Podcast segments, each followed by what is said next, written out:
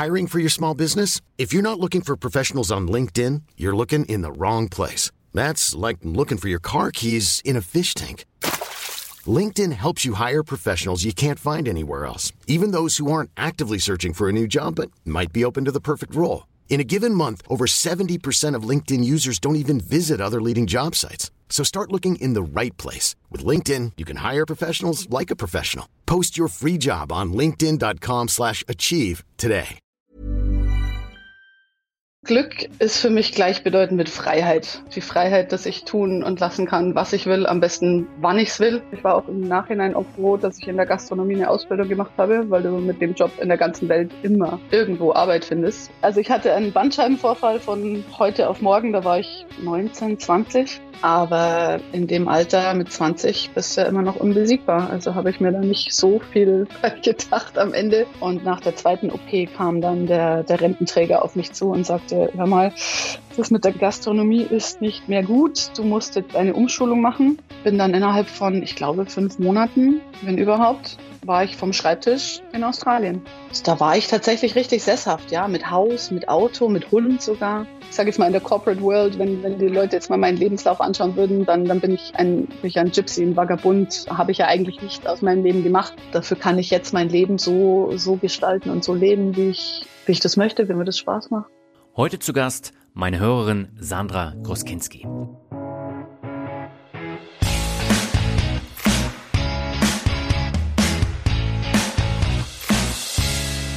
In meinen über sieben Jahren als Blogger und Podcaster habe ich ganz viele interessante Menschen kennenlernen dürfen, die einen komplett anderen Lebenslauf haben als man selbst.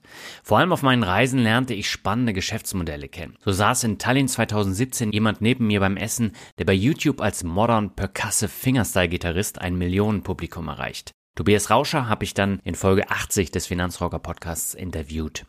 Im Finanzrocker Folge 98 interviewte ich mit Dr. Salim Güler einen promovierten Wirtschaftswissenschaftler, der zum erfolgreichen Krimi-Autor wurde. Und ich habe natürlich ganz viele digitale Nomaden kennengelernt und interviewt. Vor allem Tim Chimoy in Folge 28 und Daniel Schöberl in Folge 89 muss ich erwähnen. Und die erwähnten Folgen, die verlinke ich auch in den Shownotes und im Blogartikel. Oft kam ich mir mit meiner normalen Angestelltenkarriere völlig langweilig vor. Mittlerweile weiß ich aber auch die positiven Seiten eines Angestelltenverhältnisses deutlich mehr zu schätzen. Aber ich habe aus den Gesprächen mit diesen Gästen sehr viele Denkanstöße mitnehmen können und meine sogenannten Mixtapes im Finanzrocker Podcast waren auch die Grundidee von Mehr Mut zum Glück. Und heute habe ich wieder so eine komplett andere Geschichte, die ich im Podcast vorstelle. Und damit heiße ich dich herzlich willkommen zu einer neuen Folge von Mehr Mut zum Glück. Mein Name ist Daniel Kort und ich habe heute Sandra Groskinski zu Gast. Sie hört seit einiger Zeit alle meine Podcasts und hat auch einen komplett anderen Lebensweg gewählt. Ursprünglich hat sie eine Ausbildung zur Restaurantfachfrau bei einem großen Autobauer gemacht. Mit Anfang 20 konnte sie ihren Beruf nach zwei Bandscheibenvorfällen nicht mehr ausüben und musste eine Umschulung machen. Mit ihrem neuen Job konnte sich Sandra überhaupt nicht arrangieren und sie ging dann für mehrere Jahre nach Australien, wurde Tauchlehrerin und führte dort ein normales Leben. Als ihre Beziehung in die Brüche ging, entschied sie sich für einen Trip auf den Mount Everest. Und im Anschluss machte sie ihren Dive Instructor in Florida und war über Jahre als Tauchlehrerin in der Welt unterwegs. Durch Corona war das nicht mehr so einfach möglich, weshalb sie ihr Leben wieder änderte. Heute arbeitet sie mehrere Monate im Jahr und fährt im Sommer mit ihrem Van durch Europa. Im Interview sprechen wir über ihren Weg, die zahlreichen Learnings daraus und wie Sandra sich immer wieder auf neue Gegebenheiten einstellt. Denn im Unterschied zu den anfangs genannten Interviewgästen hat Sandra kein digitales Geschäftsmodell, was man ganz leicht anpassen kann, sondern sie muss ganz anders vorgehen. Und aus meiner Sicht passt die Geschichte von Sandra perfekt zum Titel dieses Podcasts, denn sie hat immer wieder viel Mut im Leben bewiesen, der sie zu ihrem persönlichen Glück geführt hat. Und darum soll es in der heutigen Episode gehen. Meine Leitung geht heute nach Irland zu Sandra Groskinski. Sie ist schon länger Hörerin von Mehrmut zum Glück und passt mit ihrer Geschichte perfekt in diesen Podcast. Bevor wir aber über die Geschichte von Sandra sprechen, erstmal herzlich willkommen bei Mehrmut zum Glück. Ja, wunderschönen guten Morgen. Danke für die Einladung. Ja, freut mich auch sehr, dass du mich angeschrieben hast. Du hattest mir auch äh, geschrieben, du hörst den Podcast selbst. Seit wann hörst du den schon? Ähm, oh je, also ich habe alle Folgen nachgehört. Ich bin nicht seit Anfang an okay. oder von Anfang an dabei. Ich habe alle Folgen nachgehört, aber äh, ist das ein Jahr vielleicht? Okay. Ja, das ist ja schon äh, die Hälfte der Zeit, die der Podcast existiert. Hm. Den habe ich ja erst im Juni 2020 ins Leben gerufen. Und ähm, es geht ja häufig um das Thema Glück. Was bedeutet dir denn persönlich Glück? Glück ist für mich gleichbedeutend mit Freiheit. Die Freiheit, dass ich tun und mhm. lassen kann, was ich will, am besten wann ich es will. Oder zumindest mit dem, äh, mit dem Ziel, dass ich es dann irgendwann umsetzen kann. Ähm, und ähm, ja, wie dein Podcast-Kollege, der Finanzvisier gerne sagt, Leben in der arschfreien Zone. Ähm, das ist dann das ultimative Ziel, würde ich, äh, würde ich sagen. Aber es ist, ja. es ist, Glück ist, man muss dafür arbeiten, ne? Es schenkt einem keiner. Also es kommt nicht von ungefähr. Man muss schon auch was, was dafür tun. Ständig. Es ist flüchtig. Es ist irgendwie ein, ein immerwährender Prozess. Nur weil du einmal glücklich bist, heißt nicht, dass es dabei bleibt weil es sich scheinbar auch irgendwie abnutzt ein bisschen und dann muss man dran arbeiten. Mhm. Ja, wir vertiefen das am Ende dann nochmal, wenn es um das Thema Freiheit gehen soll. Mhm. Lass uns mal mit deinem Berufseinstieg anfangen. Du hast mhm. deine Berufslaufbahn mit einer Ausbildung bei einem großen Autobau in München gestartet Richtig. und hast relativ schnell festgestellt, dass es nicht so das Richtige für dich ist. Warum nicht? Was hat dich gestört? die Ausbildung an sich zur Restaurantfachfrau, die ich gemacht habe, war schon die richtige und ich war auch im Nachhinein oft froh, dass ich in der Gastronomie eine Ausbildung gemacht habe, weil du mit dem Job in der ganzen Welt immer irgendwo Arbeit findest. Mhm. Nur der Arbeitsalltag, also dieses 9 to 5, äh, jeden Tag das Gleiche, jeden Tag von vorne, das habe ich relativ zügig mhm. festgestellt. Ist, kann ich machen, will ich aber nicht. Okay, was hat dich so konkret gestört? Ähm, vielleicht die fehlende Aufregung, weil du wusstest natürlich jeden Tag, du gehst in die Arbeit, du weißt mehr oder weniger, was passiert. Wenn irgendwas Aufregendes passiert, dann war es meistens nichts Gutes. Und einfach die, ähm, hm. ja, der Arbeitsalltag, jeden Tag ist irgendwie gleich. Und ähm, mein, mir ist klar, dass das so ist. Dafür heißt es Alltag, aber das ist halt nicht so spannend. Und das hat mir gefehlt, die, die, hm die Unberechenbarkeit vielleicht. Ne? Also was ich jetzt mache, ich habe ja oft, äh, weiß ich in der Früh nicht, wo ich abends aufschlage, wo ich am Ende des Tages bin. Und das kann auch anstrengend sein, das gebe ich, gebe ich ganz offen zu, wenn man jeden Tag gucken muss, wo schlafe ich denn heute und was äh, mache ich denn heute. Und gerade wenn man allein unterwegs ist, dann muss man das natürlich alles alleine selber machen, ist klar. Ähm, das kann auch mal nerven, dann schadet es nicht, wenn man mal zwei, drei Tage irgendwann einem Ort bleibt. Aber ähm, an sich ist es genau das, was, ähm, was es spannend macht. Und das hat mir eben im Arbeitsalltag gefehlt. Ja, kurz nochmal eine Nachfrage. Also du hast als ähm, Restaurantfachfrau bei einem Autobauer gestartet. ja, die haben eine, äh, also dieser große Autobauer hatten auch einen großen äh, Gastronomiesektor. Ah, okay. Ja, die Arbeiter müssen ja auch alle versorgt werden, vom, vom normalen Fabrikarbeiter bis zur obersten Chefetage, die dann auch ihre eigenen Restaurants haben, wo auf ziemlich hohem Niveau gekocht und dann entsprechend serviert wird. Mhm. Also der Gastronomiesektor in so einem großen Konzern ist auch ähm, entsprechend ausgebaut. Okay. Und du hast ja dann weiter in der Gastronomie gearbeitet, wo aber dein Körper das erste Mal gestreikt hat. Was ist da genau passiert? Ja, das, wenn ich so genau wüsste. Ähm, äh, also ich hatte einen Bandscheibenvorfall von heute auf morgen, da war ich 19, 20. Mhm. Ähm, am Abend ins Bett gegangen, alles war gut und konnte in der Früh nicht mehr aufstehen. Oh. Ob das jetzt mit der Arbeit zusammenhängt, also mit der Gastronomie ist ja doch eher schwerere körperliche Arbeit. Das weiß man nicht, mhm. aber es hat mich auf jeden Fall erstmal ein bisschen umgehauen und äh, war dann ein bisschen außer Gefecht erstmal, musste auf Reha. Erstmal hat es lang gedauert, bis, bis jemand gesagt hat, dass das ein Bandscheibenvorfall ist, weil es hieß, äh, oder weil da keiner drauf kam, weil ich so jung war. Mhm. Bis ich dann zu einem zweiten Arzt gegangen bin, der dann zum Glück erstmal Scans angeordnet hat und dann war da eine, ein ziemlich großer Vorfall sehr, sehr deutlich. Und dann gab's Reha und dann gab's eine OP, weil die Reha nicht so richtig was gebracht hat. Danach wieder auf Reha. Hm. Und das war aber nach der Ausbildung, ne? Ja, das war nach der Ausbildung. Es war ein Jahr oder ja, ungefähr ein Jahr nach der Ausbildung etwa. Hm. Damals hattest du aber keinen Festvertrag, sondern du hast dann so parallel gearbeitet oder warst du fest äh, angestellt? Doch, da war ich äh, fest angestellt. Also ich bin von, von meinem Ausbildungsbetrieb direkt nach der Ausbildung äh, weggegangen hm. Äh, und habe dann ähm, woanders in einem anderen Lokal gearbeitet, also in einem normalen, könnte man sagen, normalen Lokal gearbeitet. Ja. Und ähm, da hat's mich dann zerlegt. Hm. Und du hast ja gesagt, das hat ein Jahr gedauert. Welche Konsequenzen hast du aus dem Bandscheibenvorfall gezogen? Äh, zu dem Zeitpunkt noch nicht viele, äh, um ehrlich zu sein, außer dass man natürlich etwas vorsichtiger sich bewegt, Sachen hebt etc. Das wird einem ja dann alles beigebracht in der mhm. Reha, wie man äh, Lasten tragen sollte und solche Sachen, obwohl es hieß, ich äh, sollte auch nichts Schwereres als fünf Kilo mehr tragen, mhm. was natürlich in der Gastronomie dann nicht möglich ist. Ja. Dann musste das gleich aufhören beziehungsweise im Leben nicht möglich. Man versucht ein Leben lang nichts zu heben, was schwerer als fünf Kilo ist. Das ist relativ schwierig. Hm. Ähm, aber man ist dann natürlich etwas bewusster. Man bewegt sich etwas bewusster, anfänglich zumindest. Aber in dem Alter mit 20 bist du ja immer noch unbesiegbar. Also habe ich mir da nicht so viel gedacht am Ende, auch wenn es initial erstmal ein Schock war. Aber ich kannte es von meinen Eltern. Meine Eltern haben beide Bandscheibenvorfälle gehabt. Mein Bruder äh, komischerweise zum selben Zeitpunkt dann als ich. Der hat mhm. mich ein paar Wochen später angerufen und sagte übrigens, ich bin jetzt auch im, im Team. Ähm, obwohl es heißt, dass das keine, keine genetischen äh, Gründe hat. Das kann ich mir nur schwer vorstellen, wenn wir alle vier im gleichen Boot saßen. Mhm. Und äh, was hast du dann beruflich gemacht? Weil so normal weiter kellnern, das ging ja erstmal nicht, oder doch?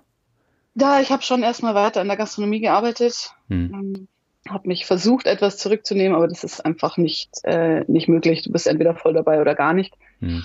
Und ähm, habe erstmal normal weitergearbeitet, habe dann allerdings einen zweiten Bandscheibenvorfall gehabt der wiederum operiert wurde. Und nach der zweiten OP kam dann der, der Rententräger auf mich zu und sagte, hör mal, das mit der Gastronomie ist nicht mehr gut. Du musst jetzt eine Umschulung machen.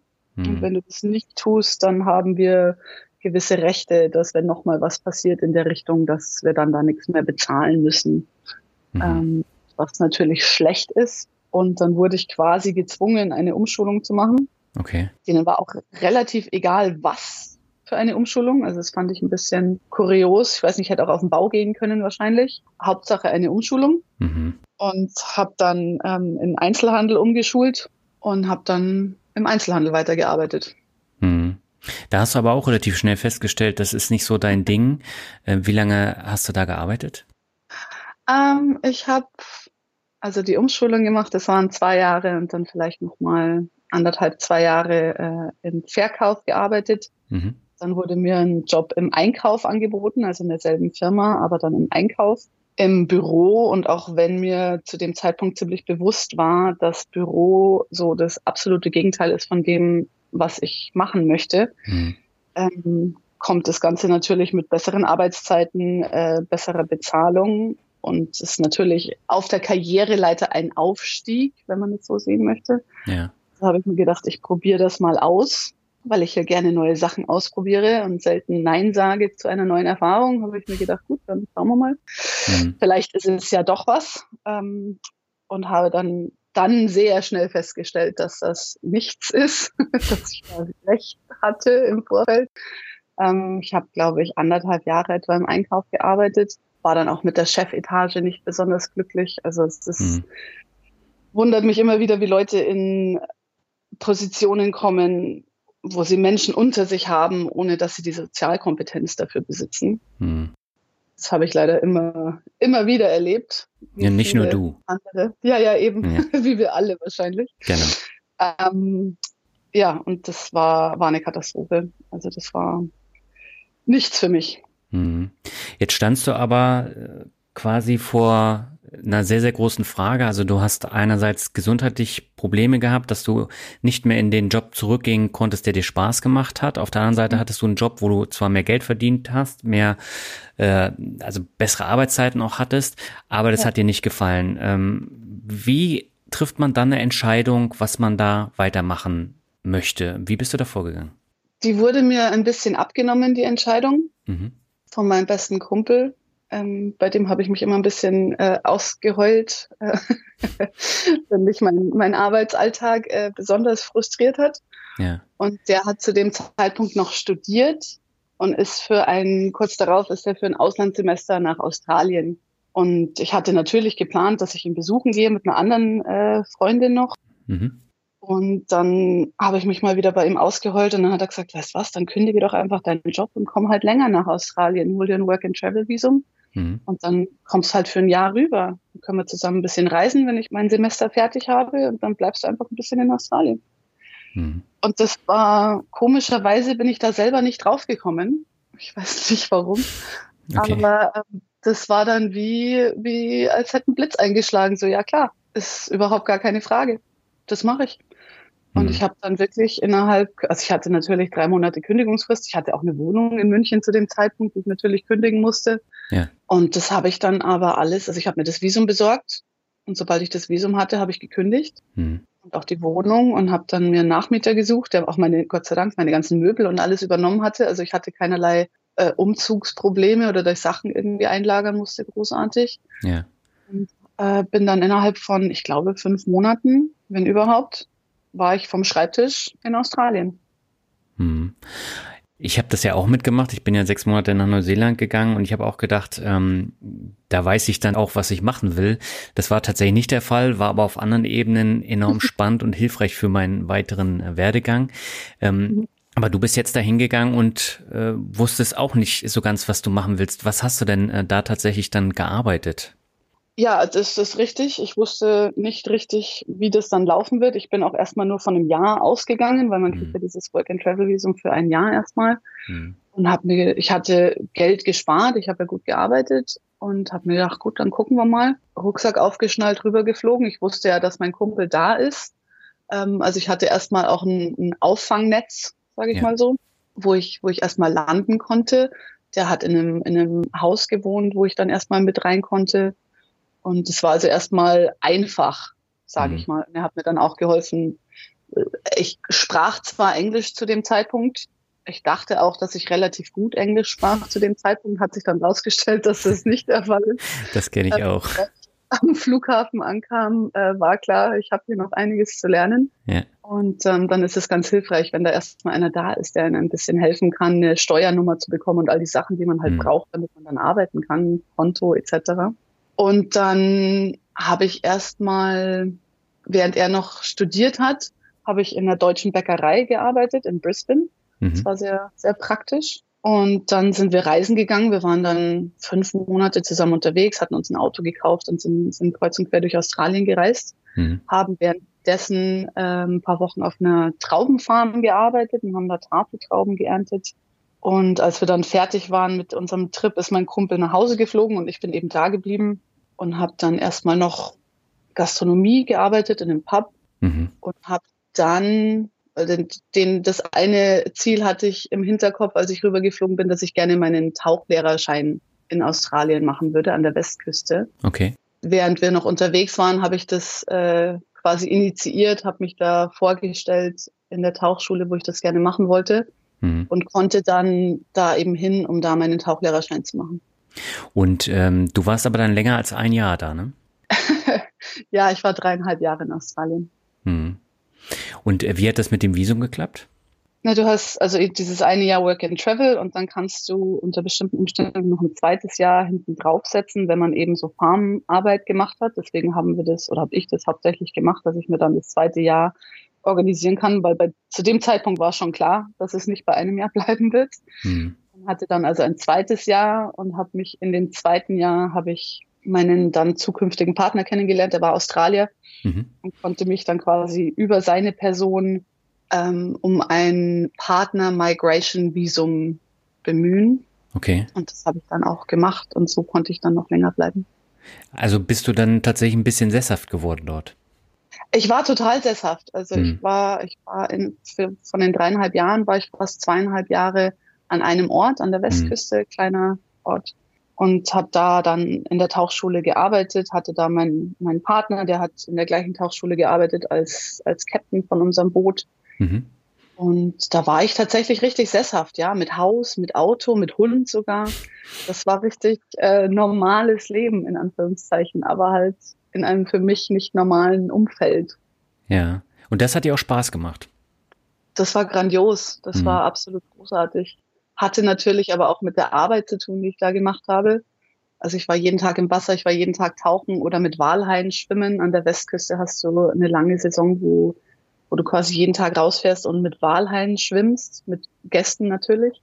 ja. die da äh, sehr gutes Geld für bezahlen und du wirst dafür bezahlt. Mhm. Allein, allein die Tatsache ist schon ziemlich cool. Und dann hast du diese riesen Viecher, mit denen du da jeden Tag im Wasser spielst quasi. Mhm. Das war, das war großartig. Und auch die Leute, die zu der Zeit, zu dem Zeitpunkt dort waren. Es war ein kleiner Ort, zweieinhalbtausend Menschen, die da tatsächlich gelebt haben. Aber die, die Community war großartig. Die, die Menschen, mit denen ich gearbeitet habe, das war einfach, war fantastisch. Da hat einfach alles, alles zusammengepasst. Die Hitze, da ist es ja wahnsinnig heiß, auch im Winter. Hm. Ich, ich liebe die Hitze. Und dann hast du das Wasser und die Arbeit und tolle Menschen. Das war, war großartig. Hm. Und dein Rücken hat das alles mitgemacht? Ja, ich hatte da zwischenzeitlich nochmal einen kleinen, aber nur einen kleinen Vorfall. Hm. Ich habe dann, da wurde aber nichts weiter gemacht, außer ein bisschen gespritzt. Das war dann in Ordnung. Und ich habe in Australien angefangen mit Yoga und habe mhm. dann relativ, äh, nicht direkt religiös, aber doch relativ äh, strikt mein, äh, mein Yoga-Regime da durchgeführt. Und das hat meinem Rücken sehr gut getan. Das mhm. ist mir sehr geholfen. Ja. Und äh, jetzt hast du gesagt, äh, dir hat das sehr viel Spaß gemacht. Warum hast du Australien dann doch verlassen? Da hatte ich nicht wirklich die Wahl, ähm, nachdem mein Visum abhängig von meinem Partner war. Hm. Und wenn das dann nicht mehr dein Partner ist, dann hast du auch kein Visum mehr. Okay. Zumindest innerhalb der ersten zwei Jahre. Also du kriegst ein, quasi ein Übergangsvisum für zwei Jahre hm. und musst nach zwei, es ist aber sehr, sehr kompliziert. Also du musst wahnsinnig viel Papierkram ausfüllen. Meine Formulare waren an die 50 Seiten äh, Fragen, die ich ausfüllen musste und Statements, die ich schreiben musste. Freunde von uns mussten Statements schreiben. Es ist extrem kompliziert, kostet einen Haufen Geld. Hm. Und dann musst du nach zwei Jahren nochmal beweisen quasi, dass du immer noch in dieser Beziehung bist. Sie wollen halt verhindern, dass Leute reinkommen, irgendjemanden bezahlen, der dann sagt, oh, ich bin jetzt dein Partner und das ja. machen wir schon. Sie wollen halt gucken, dass das wirklich tatsächlich echt ist. Und wenn du dich aber innerhalb dieser zwei Jahre trennst, dann hast du im Endeffekt genau vier Wochen Zeit, um das Land zu verlassen. Hm. Und das hast du dann auch gemacht? Das ist leider äh, so gekommen. Wir, es, es, hat bei mir ein bisschen länger gedauert, weil die vier Wochen ist zwar die Regel, aber dafür muss die muss Immigration ja auch Bescheid wissen, dass man sich getrennt hat. Hm so schlimm war die, so hässlich, sage ich mal, war die Trennung jetzt nicht, dass er dann bei Immigration angerufen hat und gesagt hat, ah, die muss jetzt raus. Mhm. Ähm, ich konnte also die Saison fertig arbeiten und bin dann noch nach äh, Tasmanien geflogen. Ja. Für zwei Wochen und habe da für mich, habe mir einen Campervan ausgeliehen und bin da rumgefahren, um das Ganze für mich irgendwie im Kopf abzuschließen. Also ich war da ganz allein. Ich habe in den zwei Wochen, glaube ich, keine, keine 100 Wörter gesprochen mit anderen mhm. Menschen und habe einfach für mich ein, eine, ah, wie soll ich das sagen, im Kopf, das, dass ich das einfach äh, verstehe, was da gerade alles passiert ist und verarbeitet habe. Das war für mich ganz wichtig, dass ich da irgendwie abschließen kann. Das ist, das ist wahrscheinlich der richtige Ausdruck, dass ich da einen Abschluss für mich gefunden habe hm. und bin dann nach Hause geflogen. Von Hobart bin ich dann nach München geflogen und war dann erstmal ein paar Monate in München bei meiner Familie. Hm. Und dann hast du dir die Frage gestellt, was kommt als nächstes? ja, die, die, die hatte ich mir schon früher gestellt. Okay. Also die Antwort auf die Frage habe ich quasi in Australien eigentlich schon beantwortet gehabt, ja. Und was war die Antwort? Ähm, die Antwort war erstmal ein Trip in Himalaya, mhm. den ich mir selber zu meinem 30. Geburtstag dann geschenkt habe. Okay. Und das habe ich dann erstmal gemacht und danach äh, habe ich meinen Tauchlehrer, also das in Englisch ist es der Dive Master, ist eine Stufe und dann der Dive Instructor, also der richtige Tauchlehrer ist dann die nächste Stufe. Mhm. Dann äh, bin ich nach äh, Florida in die USA und habe da meinen Dive Instructor Schein, mein, meine Ausbildung zum Dive Instructor gemacht. Mhm. Und äh, Mount Everest, ähm, da bist du nicht ganz bis auf die Spitze geklettert oder hochgewandert, sondern äh, du hast vorher aufgehört, ne? Äh, ja, Klettern ist, ist richtiger als, als Wandern. Mit Wandern ist okay. da nicht mehr viel. Ähm, ich war, ja, ich war am Mount Everest, äh, hatte das Ziel, also du kannst entweder natürlich auf dem, auf dem Gipfel oder ähm, der Halfway Point, also mitten, der Mittelpunkt, sag ich mal, ist äh, Camp 3. Mhm. Es gibt relativ wenig äh, Veranstalt, wie soll ich sagen, relativ wenig ähm, Expeditions, die, die nur auf Camp 3 gehen. Die meisten gehen halt Gipfel oder gar nichts. Mhm. Es gibt aber zwei, drei Expeditionen, die äh, auch anbieten, dass man eben auf Camp 3 gehen kann. Und für mich war, war der Gipfel war nie, äh, nie ein Ziel, weil ich wusste, dass ich das nicht schaffe. Dafür war ich viel zu unerfahren. Ich hatte, mhm. ich hatte keine Ahnung von Eisklettern, äh, all die Sachen, die man da wissen sollte, ähm, um darauf zu kommen. Da war ich viel zu unerfahren für. Also ich wollte auf Camp 3. Für mich die Faszination mit dem Everest war, klar, ist der höchste Berg der Welt. Also das mhm. alleine hält eine Faszination für jemanden, der der schon viel in den Bergen unterwegs war zu Hause. Ich bin in München geboren, die Alpen vor der Tür. Also ich war schon immer viel in den Bergen unterwegs. Ja. Aber der zwischen Basecamp und Camp 1 gibt es einen Eisfall, den Kumbu Icefall. Das sind mhm. Eisblöcke so groß wie, wie riesengroße Hochhäuser, die sich da aneinander reiben und diesen Eisfall bilden. Und dieses, dieser Abschnitt, diese Sektion hat für mich eine unglaubliche Faszination äh, gehalten. Ich habe auch ich hab alles gelesen, glaube ich, was es über den Everest zu lesen gibt. Mhm. Und diese, dieser Abschnitt war für mich einfach unglaublich. Das wollte ich unbedingt mal mit eigenen Augen gesehen haben. Und äh, habe ich auch. Und ich bin dann noch auf Camp 2 aufgestiegen und da hat mein Körper dann aber völlig dicht gemacht. Also ich habe die Höhe überhaupt nicht vertragen. Ich war, mhm. hatte Schwierigkeit, mich zu akklimatisieren, obwohl wir genug Zeit hatten, aber mein Körper hat da einfach war auch das erste Mal, dass ich in so einer großen Höhe war natürlich. Äh, ja. Das hat meinem Körper überhaupt nicht gefallen. Also ich konnte, mein Blut hat nicht genug Sauerstoff aufgenommen. Und ich war dann auf Camp 2, war ich absolut schachmatt. Und mein Expeditionsleiter hat gesagt, du kannst ja aussuchen, entweder gehst du heute noch selber runter oder morgen wirst du im Hubschrauber hier rausgeholt. Und mein mhm. Sauerstoffwert war absolut im Keller. Ich konnte kaum aufrecht stehen tatsächlich. Ich bin gekrabbelt ähm, und hatte Kopfschmerzen. Man sagt ja gerne, oh, mir explodiert gleich der Kopf. Leute mit Migräne können das vielleicht nachvollziehen. Ich hatte wirklich, also ich habe meinen Kopf festgehalten. Ich hatte wirklich Angst, dass mir wirklich der Kopf zerspringt. Also solche Kopfschmerzen habe ich in meinem Leben vorher und Gott sei Dank auch nachher nicht mehr gehabt. Okay. Und bin dann von Camp 2 abgestiegen und das war sehr, ja, traumatisch ist vielleicht übertrieben, aber ich habe danach sehr, sehr lange gebraucht, um das zu verarbeiten, dass ich, dass mein Körper mir das nicht erlaubt hat, mein Ziel zu erreichen. Das war eine neue Erfahrung für mich. Weil bis jetzt habe ich. Inwiefern halt neu? Weil eigentlich hatte dein Rücken dir doch auch schon gesagt, dass du bestimmte ja, Sachen nicht machen kannst. Ja, aber das war irgendwie, da war ja was kaputt. Weißt mhm. du? Also da war ja wirklich was kaputt. Da konnte man gucken und hier auf dem Bild siehst du, da ist was kaputt. Ja. Und da oben, es war ja eigentlich nichts kaputt. Mir hat ja eigentlich nichts gefehlt in Theorie. Mhm. Also irgendwie, weißt du, es war kein, kein Knochen gebrochen oder so. Ja. Das wäre was anderes gewesen. Aber mein, mein Körper hat einfach gesagt, nee, da mache ich jetzt nicht mehr mit. Ist blöd, wir gehen jetzt hier runter. Und das habe ich ihm echt lange nicht verziehen. Also ich habe da wirklich sehr, sehr dran zu knappern gehabt, dass, dass ich da mein Ziel nicht erreicht habe. Das hat lang gedauert, bis ich ihm das verziehen habe. Aber äh, hat sich der Trip äh, von deiner Bucketlist jetzt für dich gelohnt? Hast du da was mitgenommen oder war es tatsächlich einfach nur viel Lärm um nichts? Nein, es war grandios. Ich würde es, also ich, ich werde es nicht nochmal machen, weil ich habe ja mein Ziel, mein diesen Eisfall, was ich ja unbedingt sehen wollte, habe ich gesehen. Also es gibt für mich keinen Grund, da jetzt zurückzugehen und sagen, ja, ich probiere das jetzt nochmal, weil beim mhm. ersten Mal geklappt. Ähm, weil ich habe diesen Eisfall ja gesehen. Ich bin da zweimal durchmarschiert äh, wenn auch beim zweiten Mal in einem sehr, sehr schlechten Zustand. Ähm, aber rein vom Prinzip her würde ich es morgen wieder machen. Also äh, es war sehr, sehr teuer, egal, es hat mich sehr viel gekostet, es waren sehr viele Schmerzen äh, und sehr viel äh, Frieren und Entbehrungen damit verbunden, aber ich würde es morgen wieder machen. Es war, es war fantastisch. Die Erfahrung war einfach unglaublich. Die Menschen auch, die man da trifft, da triffst du halt nicht auf normale Menschen. Ja. Weil die Leute, die da rumlaufen, sind nicht, da stimmt was nicht. Die haben alle den gleichen, gleich, die gleiche Macke irgendwie.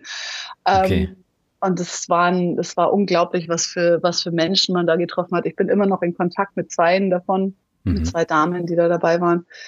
Ähm, es war, es war unglaublich. Ich hatte zu dem Zeitpunkt war ich der Meinung, ich habe schon ein paar coole Sachen gemacht und ein paar coole Sachen gesehen. Und dann sitzt du mit diesen Leuten am Tisch, die zum Teil, ähm, die waren alle bis auf einen, glaube ich, in meiner Expedition älter als ich. Mhm. Dann sitzt du mit denen an einem Tisch und du hörst ihnen zu und hörst die Geschichten und da wirst du auf einmal ganz klein. Also ich habe da nicht viel gesagt. Ich hatte da auf einmal nicht mehr viel zu sagen, weil ich habe nur zugehört, die Geschichten, die die Leute erzählt haben. So, war, war fantastisch, war grandios. Hm. Ja, ich glaube, von solchen äh, Begegnungen nimmt man auch am meisten mit. Absolut. Ja. Du hast ja dann ähm, deinen Dive-Instructor gemacht, in Florida hast du erzählt. Und was hast du dann für ein Jobziel gehabt? Wie bist du da weiter vorgegangen? Ähm, ja, du machst die Ausbildung und dann du bist im Prinzip äh, Freelancer, sage ich mal. Also du suchst dir, suchst dir deine eigenen Jobs und ich habe dann von, äh, von Florida aus mir einen, äh, einen Instructor-Job in Rarotonga, das muss man nicht unbedingt kennen, das ist im Pazifik. Okay. Äh, von, von, Neuseeland fliegt man da nochmal vier Stunden nur über Wasser. Mhm. Und dann kommt man, also die Cook-Inseln ist die Inselgruppe und Rarotonga ist die Hauptinsel. Da okay. habe ich dann Arbeit, einen Job gefunden. Also ich habe sehr, sehr viele Bewerbungen geschrieben. Für einen neuen Instructor ist es nicht so leicht, äh, den ersten Job zu bekommen, weil man halt keinerlei Erfahrung hat. Du hast so deine hm. Ausbildung, mhm. du hast ja keine Erfahrung äh, mitzubringen, vorzuweisen. Und der erste Job ist schwierig. Danach wird es dann im Normalfall einfacher. Okay. Hab aber dann diesen Job in Rarotonga gefunden und bin dann darüber geflogen und habe dann äh, auf dieser Insel mh, neun Monate lang gearbeitet. Mhm. Und wie war das Gefühl so für dich? Ähm, war das auch wieder ein Job, der dir viel Spaß gemacht hat? Tauchen ist, ist eine Leidenschaft. Es ist eine, eine Herzensangelegenheit. Das machst du nicht fürs Geld, weil gut verdienen tust du als, als Tauchlehrer im Normalfall nicht. Okay. Aber es ist der Lifestyle, der damit einhergeht. Also du, du tust, was du liebst. Und mhm. du bist jeden Tag im Wasser, du bist jeden Tag unter Wasser und bist in einer anderen Welt. Es ist eine andere Welt unter Wasser und ist ja großartig. Das ist der Lifestyle, ähm, der mir sehr, sehr liegt. Du lebst in einem, in einem wunderschönen Ort, idealerweise. Man kann natürlich auch in, in Deutschland als Tauchlehrer arbeiten. Mhm. Ähm, auch ein wunderschöner Ort, aber ist jetzt vom Tauchen her halt nicht so spannend ähm, und hast einfach äh, hast einen grandiosen Lifestyle. Hm. Du hast ja eingangs schon gesagt, das Thema Freiheit ist dir sehr wichtig und jetzt hast du da das erste Mal so einen richtigen Job gehabt, wo du frei warst, also du warst an einem schönen Ort, du konntest äh, tauchen, du warst aber nicht gebunden, du konntest also jederzeit dann wieder weg. Ähm, war das für dich äh, so ein bisschen so ein Ankommen oder kam danach dann nochmal so Geschichten, wo du gesagt hast, ja irgendwie ist es doch nicht das Richtige? ähm, Ankommen ähm, jein. Also Tauchen ist oft saisonal. Auf Rarotonga kannst du das ganze Jahr tauchen, aber oft ist Tauchen saisonal. Also du gehst für sechs, sechs Monate irgendwo hin, arbeitest da, ähm, gehst dann woanders hin, arbeitest woanders. Also es ist oft saisonale äh, Arbeit. Mhm. Und Rarotonga war klar, dass das begrenzter Zeitraum sein wird, den ich da sein werde. Ja. Das war von Anfang an klar. Ich hatte einen, einen Vertrag für ein halbes Jahr erstmal war ein halbes Jahr dort, war kurz in Neuseeland, äh, um dann mit einem neuen Visum einzureisen und war dann nochmal drei Monate da. Aber das mhm. war von Anfang an klar, dass das kein, kein Dauerzustand ist, dass ich da auf Rarotonga bin. Ankommen, aber ja, in dem, in dem Sinne, dass ich was gefunden habe, von dem ich mir vorstellen konnte, dass ich das Tauchen eben, dass ich das die nächsten x Jahre machen möchte als Beruf. Ja. Insofern ankommen, ja, in dem Beruf. Mhm. Und was hast du nach Rarotonga dann gemacht? nach Rarotonga habe ich ähm, weiter als Tauchlehrer gearbeitet in, in verschiedenen äh, Regionen. Ich war dann unter anderem auf den Malediven und in Mexiko, mhm. habe da gearbeitet, habe zwischendurch immer wieder Reisen gemacht. Also im Prinzip habe ich gearbeitet, um danach reisen zu können für mehrere Monate und habe mir dann, wenn das Geld dann äh, Richtung Richtung Ende ging, habe ich dann geschaut, dass ich mir den nächsten den nächsten Job irgendwo an Land ziehe und bin dann eben zum Beispiel dann eben nach Mexiko oder auf die Malediven geflogen, habe da wiederum äh, monatelang gearbeitet, um dann wiederum äh, meine nächste Reise zu finanzieren mit dem Geld, das ich da verdient habe. Mhm. Also du lebst praktisch immer in Teilen, das heißt ein halbes Jahr arbeiten, ein halbes Jahr durch die Gegend reisen es funktioniert nicht ganz so gut. Also ich muss meistens okay. etwas länger als ein halbes Jahr arbeiten. Okay. Ähm, aber ja, im Prinzip hast, hast du das richtig, hast du das richtig gesagt. Ja, ich, ich arbeite eine Weile, ähm, spare, als du brauchst halt auch nicht viel. Ne? Wenn du ähm, mhm. als Hauptlehrer irgendwo bist auf den Malediven beispielsweise, äh, du bist da auf einer kleinen Insel, auf der es tatsächlich nur das Resort gibt, für das du arbeitest. Mehr ist da einfach nicht auf dieser Insel. Du hast mhm. also so gut wie keine Möglichkeit, Geld auszugeben, verdienst aber natürlich Geld und kannst dadurch aber, ich sag mal, vielleicht 95 Prozent von dem, was du verdienst, tatsächlich auch sparen. Mhm. Hast dann natürlich ein bisschen Rücklage, um dann wieder weiterzureisen. Und wenn man sich dann Länder aussucht, die dann vom Reisen her günstiger sind. Ich sage jetzt mal, ich war eine Weile in Mittelamerika dann unterwegs, Ecuador, Kolumbien, Guatemala, da ist es natürlich relativ günstig äh, von den Lebenshaltungskosten. Mhm. Und dann kann man da schon einige Monate mit klarkommen. Mhm. Und wie machst du das mit der Krankenversicherung? Hast du da eine internationale oder wie gehst du da vor? Genau, also ich habe auch zwischendurch, ich war zwischendurch zwei, dreimal in Deutschland, habe dann in Deutschland kurz zwei, drei Monate gearbeitet für für Unternehmen, für die ich vorher schon gearbeitet hatte. Also die kannten mich. Das war dann einfacher zu sagen, ich bin mal wieder drei Monate da, mhm. lasst mich mal ein bisschen arbeiten. Dann war ich hier versichert und ansonsten gibt's äh, Auslandsreise oder Langzeit-Auslandsreise-Krankenversicherungen, die man dann privat zahlt, ja. Mhm. Und das funktioniert gut? Das funktioniert einwandfrei, ja. Mhm. Jetzt kommt aber so ein bisschen der Finanzrocker in mir durch. Ähm, wenn, wenn du das jetzt so erzählst, ja, äh, da muss ich immer dran denken, wie, wie gehst du denn damit um, äh, dass du das Thema Rente, also dass du da gar nicht einzahlst, äh, sorgst du da privat vor oder wie machst du das? Ja, ich sorge privat vor, ja. Dank dir, muss ich sagen, dank dir äh, und äh, dem Finanzvisier und Madame Moneypenny. Eine Freundin hat mich äh, da mit der Nase draufgestoßen und hat gesagt, Sandra, guck mal, hör dir das mal an, schau mal hier rein. Das wäre vielleicht eine gute Idee. Mhm. Und ich hatte das natürlich schon länger im Hinterkopf. Meine Mutter war da auch öfter mal in meinem Ohr gelegen. Mit Recht natürlich, mit ja. Recht. Und äh, habe das dann viel zu spät zugegebenermaßen, wann war das, vor drei Jahren etwa, mhm. habe ich mich angefangen äh, damit zu beschäftigen und habe dann vor drei Jahren angefangen zu investieren. Viel zu spät, ist mir klar, aber besser spät als nie. Hm. Und ich glaube, zu spät gibt's da nicht. Ja. Hauptsache, man fängt an. Und äh, dann muss man halt ein bisschen mehr sparen, um diese Hebelwirkung zu haben, die man sonst mit Mitte 20 hat. Ja, genau. Also ich, ich versuche von dem Geld, was ich verdiene, ähm, einen gewissen Teil immer dann wegzulegen und eben für die, für die Rente dann anzusparen. Und nicht ja. alles, was ich verdiene, auf den Kopf zu hauen. okay. Jetzt gab es ja vor zwei Jahren äh, weltweit eine Pandemie. Und mhm. ich vermute, die hat bei dir auch dafür gesorgt, dass alles äh, nicht mehr so funktioniert hat wie vorher. Wie bist du damit umgegangen? Das ist definitiv richtig. Also ich hatte, mhm. bevor die Pandemie angefangen hat, 2019 im August, habe ich mir einen äh, Mercedes Sprinter gekauft, um den dann äh, auszubauen, um damit dann mit als Wohnmobil durch Europa zu reisen, mit dem Ziel, dass ich jedes Land Europas mit diesem Auto bereisen möchte. Mhm und habe den dann mit meinem Bruder, mit der großartigen Hilfe meines Bruders ähm, über einige Monate lang ausgebaut und war eigentlich im April, wollte ich eigentlich losfahren, im April 2020. Mhm. Und genau, da kam dann natürlich die Pandemie dazwischen.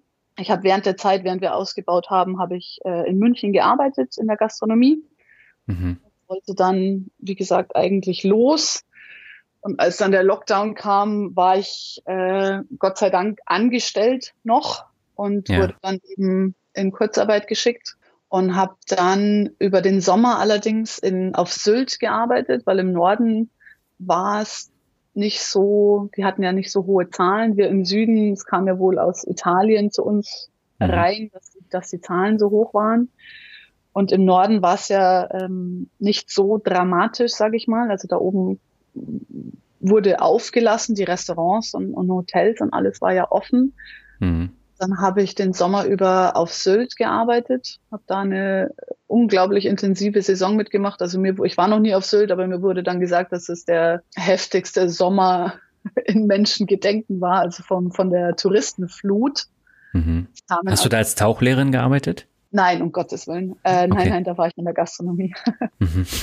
Ähm, aber da war die Hölle los. Also es war unglaublich. Es hieß einfach, dass viele Touristen, die, die dieses Jahr nach Sylt gekommen sind, die würden halt normalerweise nach Gran Canaria oder sonst wohin fliegen, mhm. können sie aber nicht. Also kommen sie nach Sylt. Also es war, war die, war unglaublich viel los. Es war irre. Und äh, den Winter habe ich dann in der Schweiz gearbeitet, weil es da, mhm. die Schweizer machen ja alles immer ein bisschen anders, weiß man ja. und da war also, also Halbbetrieb, sage ich mal, da habe ich auf einer Skihütte gearbeitet. Die durften öffnen, aber mit bestimmten Regularien. Aber da konnte ich dann also den Winter überarbeiten, weil in Deutschland war es halt einfach, wäre ich halt zu Hause nichts gemacht, wäre halt auf Kurzarbeit einfach gewesen. Mhm. Und rumsitzen ist jetzt nicht so, nicht so mein Ding. Und ja. habe mir dann eben entsprechend da Arbeit gesucht und konnte dann nach der Saison ähm, in der Schweiz bin ich wieder nach Hause und konnte dann endlich mal mit meinem Auto loslegen. Dann waren die, die Regularien nicht mehr so streng, man konnte wieder über Grenzen, es war immer noch alles mit Maske. Also ich bin in, in Frankreich und Spanien und Portugal gewesen in dem Sommer und es war viel noch mit Maske und man musste oft seinen Impfnachweis vorzeigen, aber es ging wieder, dass man reisen konnte. Mhm. In Europa war es zumindest relativ einfach zu dem Zeitpunkt dann wieder. Hm. Aber äh, das ist natürlich auch wieder so ein Spiel mit dem Feuer. Der Rentenversicherungsträger hat dir ja gesagt, äh, sie können dich dann nicht weiter versichern.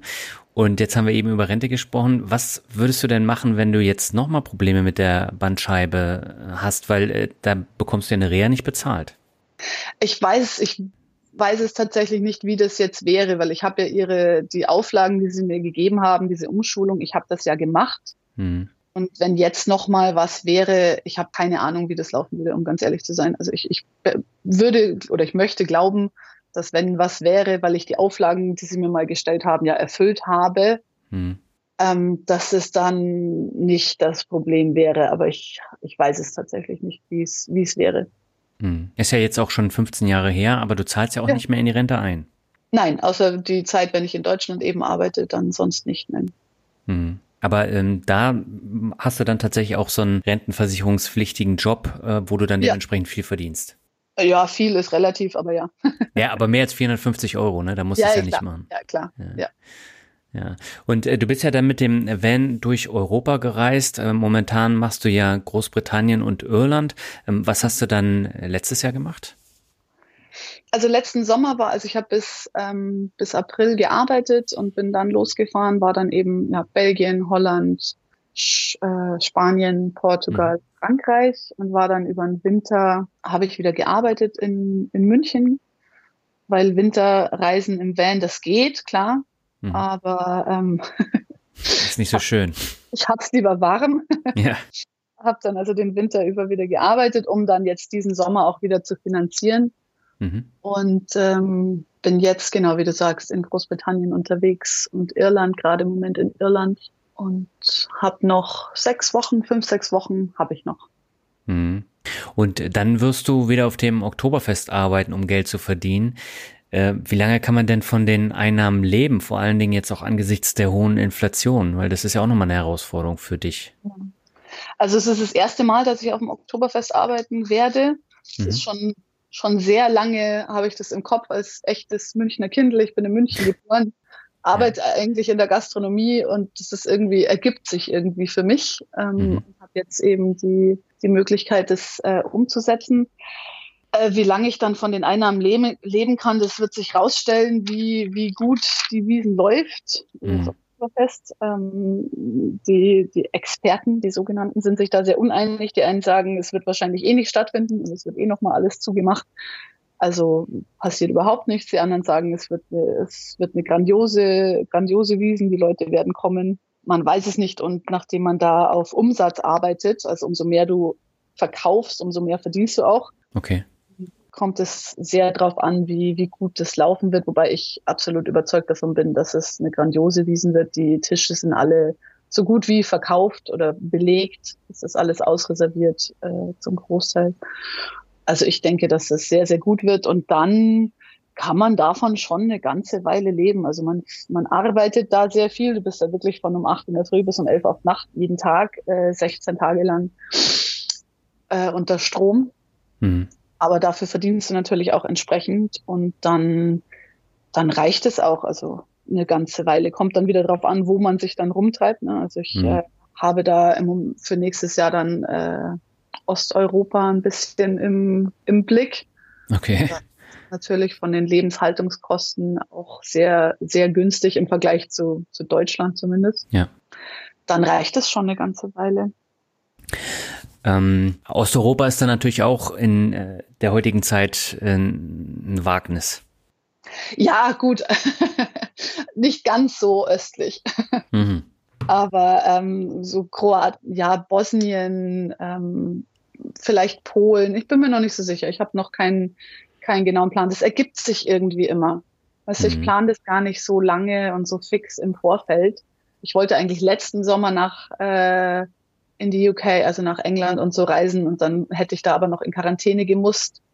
Also habe ich ja. den Plan einfach geändert und war dann halt im Süden. Also da großartig vorher wirklich fixe Pläne zu machen, das bringt's sowieso nicht.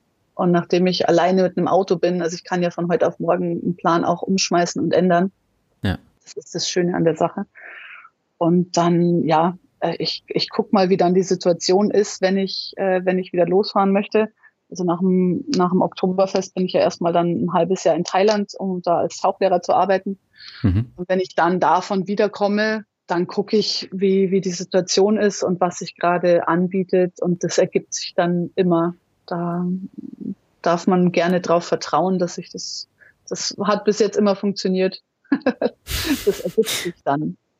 Es bietet okay. sich dann irgendwas an und das macht man dann. Ja, aber sag mal, auf dem Oktoberfest hast du doch in einem Arm dann äh, mindestens fünf Kilo, wenn du da kellnerst.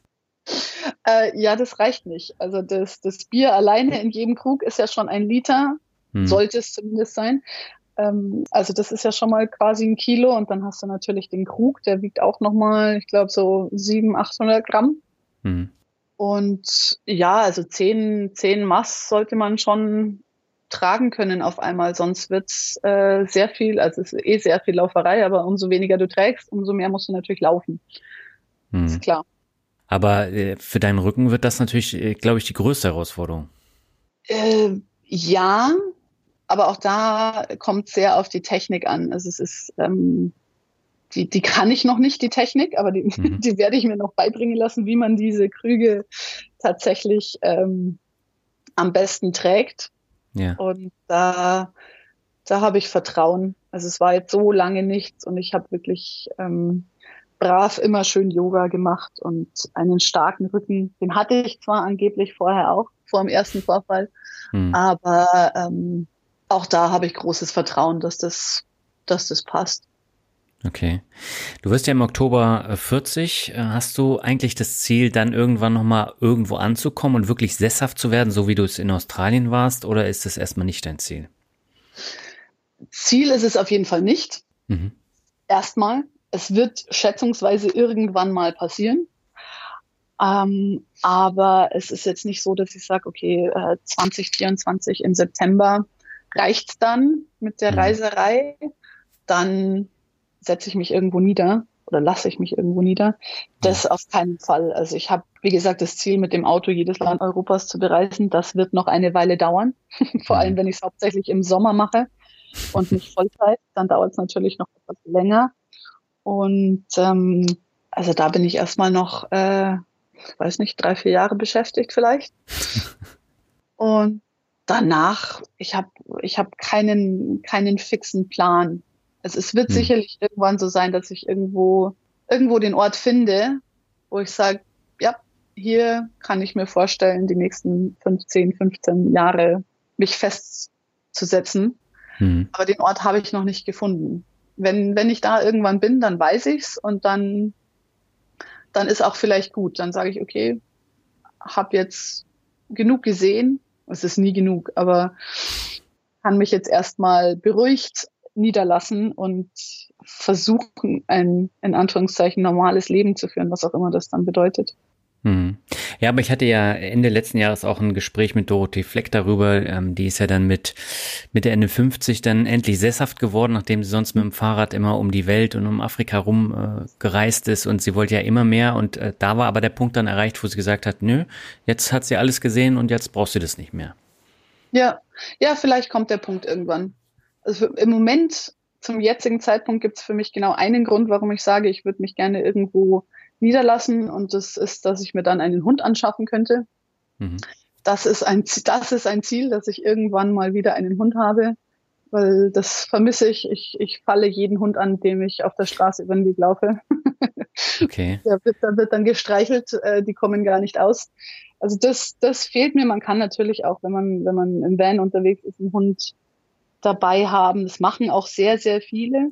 Und mhm. ich finde das auch super, aber das ist für mich einfach nicht praktikabel, weil ich dann, wie jetzt zum Beispiel, ähm, dann auf dem Oktoberfest arbeite und dann nach Thailand fliege. Wo soll der Hund hin in den sechs Monaten, ja. die ich nicht da bin? Also es ist im Moment einfach nicht praktikabel. Aber das ist, das ist ein Ziel, irgendwann wieder ähm, so zu leben, dass ich einen Hund haben kann.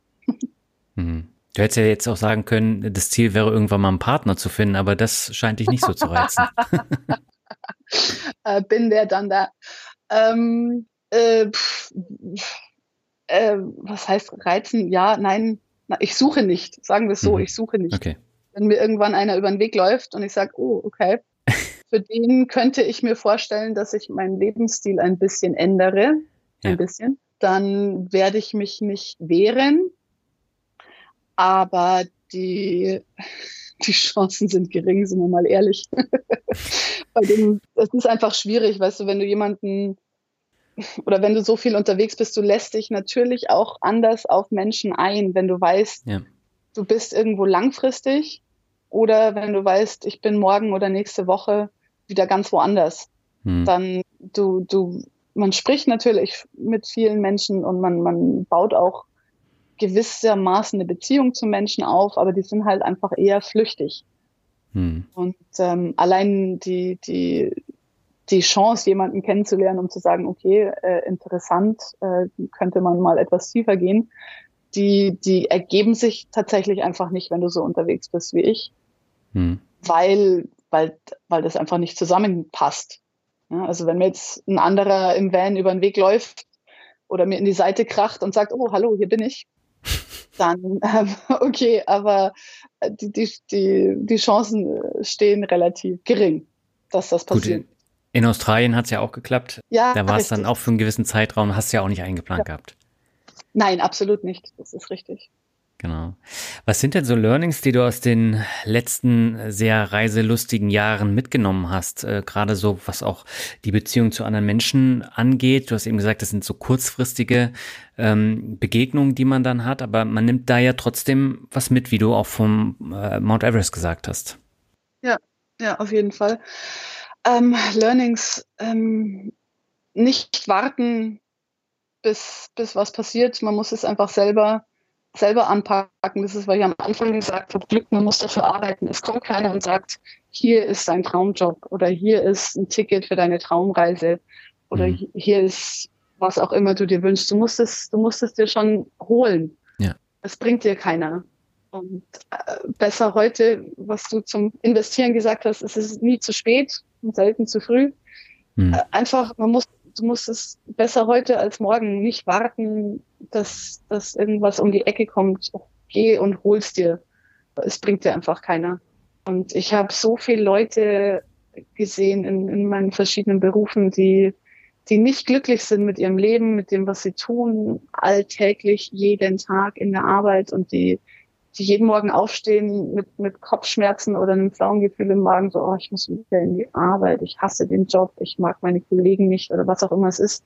Mhm. Und die es aber trotzdem weitermachen, jeden Tag und sich denken, naja, ich erinnere mich an eine Kollegin, die, die sagte zu mir, die hatte auch, die war nicht glücklich, wirklich nicht glücklich. Und die sagte zu mir, ach Sandra, es sind doch nur noch 15 Jahre bis zur Rente. Das, das werde ich nie vergessen, weil ich dann gesagt habe, das kann doch nicht dein Ernst sein, hörst du dich selber reden? Das mhm. 15 Jahre unglücklich sein. Ich weiß, dass Veränderungen, es ist, es ist nicht immer einfach und umso mehr an einem dranhängt. Die meisten Leute haben einen Partner, haben Familie, haben vielleicht ein Haus, Eigentum, ähm, was auch immer es ist, Verantwortung, wo ich mhm. ja Gott sei Dank nur für mich selber Verantwortung trage. Das macht es natürlich einfacher. Aber die, die Abwägung, entweder 15 Jahre unglücklich zu sein oder vielleicht mal ein halbes Jahr nicht genau zu wissen, was passieren wird und es aber versuchen, hm. ein glücklicheres Leben zu führen und nicht nur für einen selber, da hängt ja auch dann eben viel dran, die Familie, die, die, die Freunde. Man kann ja nicht nur für sich selber das Leben ungenießbar machen, sondern auch für alle um einen rum, wenn man selber nicht glücklich ist. mhm. das, das trägst du ja nach außen, das, das beeinflusst ja die Leute um dich rum auch, deine Familie. Und ja. das ist was, was ich, was ich nicht nachvollziehen kann, dass man da nicht den Schritt wagt, dass man Angst hat, ist, ist total verständlich. Aber es, es hilft ja nichts, ne? Was ist die Alternative? Unglücklich sein. Hm. Was sagt eigentlich deine Familie dazu? ähm, was sagt meine Familie dazu? Mein, ja, es hat ja, es hat ja entspannt angefangen. Ne? Also es hieß ja, ja, ich bin jetzt mal ein Jahr in Australien, dann komme ich wieder und dann, dann schauen wir weiter. Ja. Das hat halt so nicht funktioniert. Die haben sich da einfach, die hatten nicht wirklich eine Chance. Die mussten sich dran gewöhnen. Das, die, ja, die hatten ja keine Wahl. die mussten ja mitziehen. Aber ich bin, ähm, also sie haben mir nie, meine El mein Bruder sowieso nicht, der sagt, ja, mach. Das ist das genaue Gegenteil von mir. Der ist am liebsten zu Hause hm. Der sitzt am liebsten auf der Terrasse und, und alles ist gut. Der, ich weiß nicht, äh, da, da haben wir irgendwie verschiedene Gene mitbekommen. Und meine Eltern, ähm, kann ich sagen, haben mich immer unterstützt. Also die haben mir nie irgendwie ein schlechtes Gewissen gemacht oder gesagt, es wäre schon schön, wenn du jetzt mal länger daheim wärst oder so. Nie. Also das kam nie. Das Einzige, wo ich zum Everest bin, das fanden sie nicht gut. Hm. Da haben sie sich äh, Sorgen gemacht. Das fanden sie ähm, haben sie nicht versucht, mir auszureden, aber ähm, es wurde mir angeraten, da doch nochmal genauer drüber nachzudenken. Ja. Ähm, aber als dann klar war, dass ich, dass ich das machen werde, haben sie mir eine, äh, eine extra Versicherung zum Geburtstag geschenkt, die mich da oben nochmal extra absichert. Also okay. insofern haben sie mich dann am Ende auch da, da sehr unterstützt. Die, ja. ja, die mussten sich dran gewöhnen, die hatten keine Wahl. Okay. Und ähm, du hast dich ja auch nicht von den Gegebenheiten jetzt mit deinem Rücken abhalten lassen, was aus deinem Leben zu machen, weil normalerweise sagt man ja dann, okay, ich habe jetzt diesen Warnschuss bekommen und ich halte mich dran und mache das ganze Leben dann mein Angestellten-Dasein und fertig. Das hast du ja nicht gemacht. Nein, nein, das habe ich nicht gemacht. Es ist halt eine Frage, wenn du sagst, ähm, was aus meinem Leben zu machen. Die meisten ich sage jetzt mal in der Corporate World, wenn, wenn die Leute jetzt mal meinen Lebenslauf anschauen würden, dann, dann bin ich ein, bin ich ein Gypsy, ein Vagabund, habe ich ja mhm. eigentlich nicht aus meinem Leben gemacht, weil ich habe keine Karriere im klassischen Sinne oder ich habe nicht viel Geld verdient und habe einen, tollen, ein tolles Auto. Ich habe ein tolles Auto gekauft, aber nicht was, nicht was so im Normalfall ein tolles Auto wäre. Ja. Ähm, dann die, viele Leute würden sagen, ja, die, die, hat, die hat ja ihre Zeit verplempert. Mhm. Aber ähm, ich sehe es eben genau andersrum. Also ich weiß, dass ich die ganze Zeit, die ich mir jetzt rausnehme, in der ich nicht arbeite, in der ich reise und mein Leben lebe, ich weiß, dass ich das irgendwo hinten dranhängen muss. Also ich gehe nicht mit 65 in die Rente, so viel steht fest, das ist ganz mhm. klar. Aber das ist mir durchaus bewusst und das ist auch in Ordnung. Und ich weiß auch nicht, warum ich, wenn ich dann etwas tue, was ich, was ich liebe, also es ist unwahrscheinlich, dass ich dann noch als Tauchlehrer arbeiten werde, aber nicht unmöglich, aber unwahrscheinlich. Aber wenn ich was tue, was mir ja Spaß macht, dann, dann sehe ich ja auch nicht die, ähm, die Notwendigkeit, dass ich dann sage, ja, ich bin jetzt 65 äh, und das ist so das Alter, in dem man in Rente geht, also mache ich das jetzt. Also mhm. mir ist mir ist durchaus klar, dass ich das irgendwo hinten dranhängen muss, aber das ist auch völlig in Ordnung. Dafür, dafür kann ich jetzt mein Leben so, so gestalten und so leben, wie ich, wie ich das möchte, wenn mir das Spaß macht. Mhm. Ja, du hast ja am Anfang gesagt, das Leben in der arschlochfreien Zone ist so dein Ziel und äh, diese Freiheit, äh, die bedeutet für dich Glück. War es denn tatsächlich so, dass du, nachdem du dieses freie Leben gefühlt hast, deutlich häufiger glücklicher warst als vorher? Ich, ich sage jetzt ja. Ich glaube, dass man in, in der Situation, wenn man so unglücklich ist, weil es eben der Alltag ist, es ist ja auch nicht für jeden so, um Gottes Willen. Es gibt ja, ja. Es gibt ja viele Leute, die arbeiten 40 Jahre für Siemens und sagen, das ist genau mein Ding, ich finde das total super. Und ja. für die Leute freue ich mich, weil das ist, das ist ja einfach, sage ich mal. Ne? Also das ist mhm. ja ein, ein, einfaches Leben, dann das freut mich. Aber für ganz viele ist es eben, ist es eben nicht so. Insofern, ich glaube, wenn man in der Situation ist, ist es oft schwer zu erkennen, dass es einfach nicht, dass, dass man nicht glücklich ist. Mhm. Und vielleicht war das bei mir auch hin und wieder so, man, man, man lebt sich ja dann da irgendwie rein. Aber ich würde schon behaupten, dass ich jetzt, dass ich definitiv freier und glücklicher bin, als ich es äh, in, in, war, als ich noch im Anführungszeichen normal gearbeitet habe. Wenn ich, wenn ich in der Früh aufwache und ich mache die Tür von meinem Van auf und habe da direkt das Meer vor mir, ich stehe irgendwo auf einer Klippe oder an einem Strand und du machst die Tür auf, da ist das Meer und die Sonne scheint, wobei das jetzt in, hier in England und Schottland nicht so oft der Fall war, muss ich zugeben.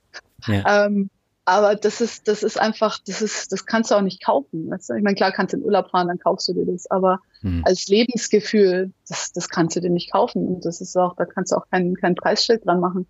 Und da denke ich mir oft, sehr, sehr oft, dass es, dass das alles richtig war, so wie ich das gemacht habe. Es ist zugegebenermaßen auch nicht jeder Tag fantastisch. Du hast auch mal einen Tag, wo du denkst, ah, regnet es schon wieder und den ganzen Tag und alles ist nass und mäh.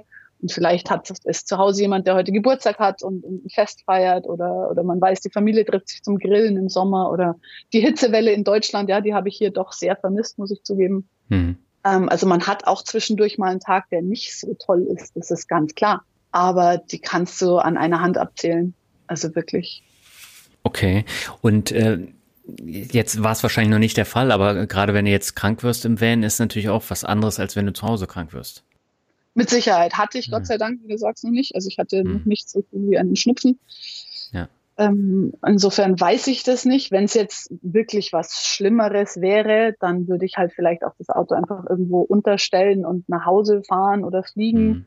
Oder das ist ja auch in Europa, was du bist ja, ich meine, gut, jetzt bin ich auf einer Insel, ich müsste erstmal auf eine Fähre und dann fahren, aber Europa ist ja auch sehr kompakt. Also von den meisten ja. Ländern ist bisher auch in, in einem Tag vielleicht, äh, wenn du selbst wenn du fahren musst, zu Hause, hm. ähm, dann würde ich vielleicht nach Hause fahren und mich dann da erstmal auskurieren, je nachdem, was es wäre.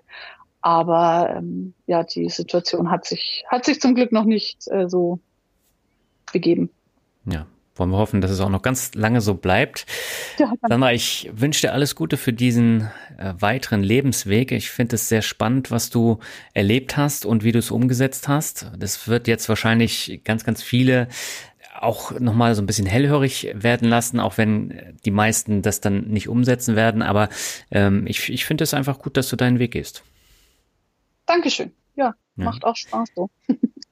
Dann kommen wir jetzt zum Ende zum Word Shuffle. Das heißt, ich nenne dir ein mhm. paar Begriffe, du sagst, was dir einfällt und beginnen möchte ich mit dem Ort, wo du zuletzt warst, nämlich Hybriden. Die äußeren Hybriden. Wahrscheinlich wunderschön, aber ich habe leider nicht viel davon gesehen, weil alles immer im Nebel war. Oh. Leider, leider sehr, sehr schlechtes Wetter gehabt, sehr viel Pech gehabt mit dem Wetter dort. Okay. Der nächste Begriff ist Camelo. Camelo. ähm, ja, also mein Auto hat einen Namen. Mein Auto heißt Rusty White, weil er mhm. ist ist ein, ein weißer Sprinter und Sprinter haben leider ein Rostproblem. Und okay. das ist von meinem leider auch schon, deswegen Rusty White. Und ähm, ich habe so ein kleines Stoffkamel dabei, das hat einen Tiroler Hut auf. Und ich weiß nicht mal mehr, wo das Kamel herkommt, wenn ich ganz ehrlich bin. Aber das ist so, so das kleine Maskottchen, der, der darf mit durch die Gegend fahren. Okay. Der nächste Begriff ist Lieblingsort. Oh Gott. Ja, du hast da schon viel gesehen. Da sind also viele Orte ja, dann auf der potenziellen ja. Liste. Richtig, richtig. Die potenzielle Liste ist sehr, sehr lang. Ähm, und der Ort hängt aber auch, es ist immer nicht nur der Ort, es ist auch ähm, die Leute, die dann da mit äh, dabei sind oder auch das Wetter, was es dann irgendwie macht, wie jetzt die äußeren Hybriden mit tollem Wetter, wäre es absolut grandios gewesen. So war es hm. halt ganz nett. Ähm, ach, äh, unter Wasser. Ist das ein Ort? Kann ja, ich unter Wasser das, das ist ein Ort. Und der passt auch perfekt zum nächsten Begriff, das ist nämlich Tauchen. Eine andere Welt, wunderbar. Meine Meditation. Es ist ähm, fried, friedlich. Es ist einfach friedlich. Ich meine, für die Viecher, die da unten leben, sicherlich nicht. Ne? Die kämpfen mhm. auch ums Überleben jeden Tag. Ja. Aber ähm, man darf da in eine andere Welt eintauchen und man darf sich da umgucken und einfach Teil davon sein für 45, 50 Minuten. Mhm. Und es ist, es ist unglaublich. Es ist nicht für jeden, aber ich finde, jeder sollte es mal ausprobiert haben. Es ist wie Fliegen, wenn du es mal raus hast, die ersten paar Versuche natürlich nicht, aber wenn du die Technik mal raus hast, mhm. du kommst auf dieser Welt nicht näher an Fliegen ran wie, wie unter Wasser, wenn du tauchst. Und das ist ein, das, das ist auch Freiheit, das unglaubliches Gefühl von Freiheit. Mhm. Der nächste Begriff ist Inflation. Hm. Bekommst du es mit jetzt in Großbritannien? Ja, natürlich. Ja, klar. Die Preise sind hier auch gestiegen. Die Leute reden genauso äh, wie bei uns. Es ist ja immer schön zu wissen, dass es dass, dass nicht nur bei uns diese Probleme gibt, sondern überall mhm. anders auch. Hier wird genauso über die Regierung geschimpft wie bei uns. Und hier gab es oder gibt es ja jetzt gerade im Moment einen Regierungswechsel. Boris ja. Johnson ist ja äh, zurückgetreten, musste zurücktreten. Mhm. Ähm, ja, klar, es ist hier, ist hier nicht anders. Ähm, mein größter Kostenfaktor, wenn ich mit dem Auto unterwegs bin, ist natürlich Sprit. Mhm. Der ist hier genauso teuer wie bei uns. Ähm, klar, bekommt man, bekommt man genauso mit. Äh, ja, ist so. Kann ich jetzt als, als Einzelperson natürlich nichts dran machen, muss ich mit umgehen. Ich, ich habe das Glück oder lebe einen Lifestyle, wo ich nicht groß, keine großartigen Kosten so habe. Mhm. Und das macht es natürlich leichter und ich muss auch nur mich versorgen und niemanden anders. Und dann ist es natürlich etwas leichter zu ertragen. Aber es äh, wäre schon schön, wenn das irgendwann mal wieder auf Normallevel runtergehen würde, ja. Mhm. Ich habe vorhin einen Post aus New York gesehen, da kostet äh, mittlerweile eine Viertelmelone über 11 Dollar. Ja gut, dann isst man halt einfach keine Melone. Ne? Das ist ja, aber Obst generell ist da ja auch sehr teuer. Ja, und, klar. Ähm, du willst ja auch nicht, nicht nur äh, ungesund leben. Nein, und das tue ich nicht. Nee, das tue ich auf keinen Fall. Das hätte mich jetzt auch gewundert. Kommen wir zum vorletzten Begriff, das ist Australien. Ein Traum. Ein absoluter Traum. Ich habe gestern hm. mit meinem Kumpel, bei dem ich hier in, in Irland gerade bin, gesprochen, der war auch in Australien. Die meisten Leute fliegen an die, an die Ostküste oder schauen sich Sydney an und Melbourne und Brisbane vielleicht. Und mhm. die wenigsten Touristen gehen, gehen rüber auf die andere Seite an die Westküste. Und die Westküste ist aber das, was Australien ausmacht. Da hüpfen die Kängurus im roten Sand durch die Gegend. Mhm. Und es ist einfach eine unglaubliche Weite und eine Leere. Ich habe, das habe ich noch nicht gesehen, sowas Leeres. Du kannst da kannst da zehn Stunden lang über eine einsame Piste fahren, ohne irgendjemandem über den Weg zu laufen. Ähm, es, ist, es ist unglaublich. Australien ist wunderschön, hat so viel zu bieten. Die Leute sind unglaublich freundlich, wahnsinnig herzlich und, und, und welcoming. Ja. Und es, es ist ein von der Natur her, es ist ein wahnsinnig tolles Land und ich würde, wenn ich mich beamen könnte, dann wäre ich des Öfteren in, Australien auf jeden Fall. Mhm. Ja, mein Ziel war ja genau die Westküste äh, 2020 mhm. und das hat ja wegen Corona leider nicht geklappt und äh, deswegen sind es die USA geworden, aber das steht noch ganz oben auf meiner Liste, weil ich kenne tatsächlich nur Sydney und die Blue Mountains und äh, das ist viel zu wenig bei dem Kontinent. Ja. Ja, es ist, du brauchst Zeit, weißt Australien, ja. es macht keinen Sinn, für zwei Wochen nach Australien zu fliegen. Das ist absolut sinnfrei. Du brauchst da Zeit, weil die Distanzen sind einfach enorm. Gut, das mhm. kennst du aus den USA. Aber du kannst da wirklich, du kannst da zehn Stunden fahren und, und du hast das Gefühl, es ist immer noch der gleiche Sand neben dir. Es hat sich nichts getan, es hat sich nichts geändert. Das, das mhm. ist Wahnsinn. Und es, ja. ist, es ist so schön. Absolut. Dann kommen wir zum letzten Begriff. Du bist schon ein paar Mal darauf eingegangen, das ist Mut. Ja, es äh, ist unersetzlich. Es, es hilft einfach nichts. Ne, wenn man, wenn man sich nichts traut, dann bleibt halt einfach alles beim Alten. Mhm. Und wenn man, wenn man damit glücklich und zufrieden ist, dann ist das schön, aber ist halt im Normalfall nicht so. Und ja. ähm, es ist nicht so schwer. Weißt du, der erste Schritt ist der schwerste, wie, wie bei allem. Ne? Anfangen mhm. ist das Schwerste. Und dann, wenn, wenn du einmal angefangen hast, dann ergibt sich so viel von selber gesagt habe, es ist mit, mit dem nächsten Reiseziel oder man weiß vielleicht abends nicht, wo man hin soll und dann redet man mit irgendjemandem und ach ja, geh doch hier hin, mach dies, tu jenes. Es ist einfach, man muss nur mal anfangen. Man muss vielleicht einfach nur einmal mutig sein. Und dann merkt man, dass es gar nicht so schwierig ist. Und vor allem, dass man sich dabei keinen kein Zacken aus der Krone bricht, wenn auch mal was nicht klappt, weißt du? Mhm. Bei mir hat, hat auch nicht alles geklappt. Jetzt am Everest zum Beispiel oder auch andere Sachen es klappt nicht immer alles.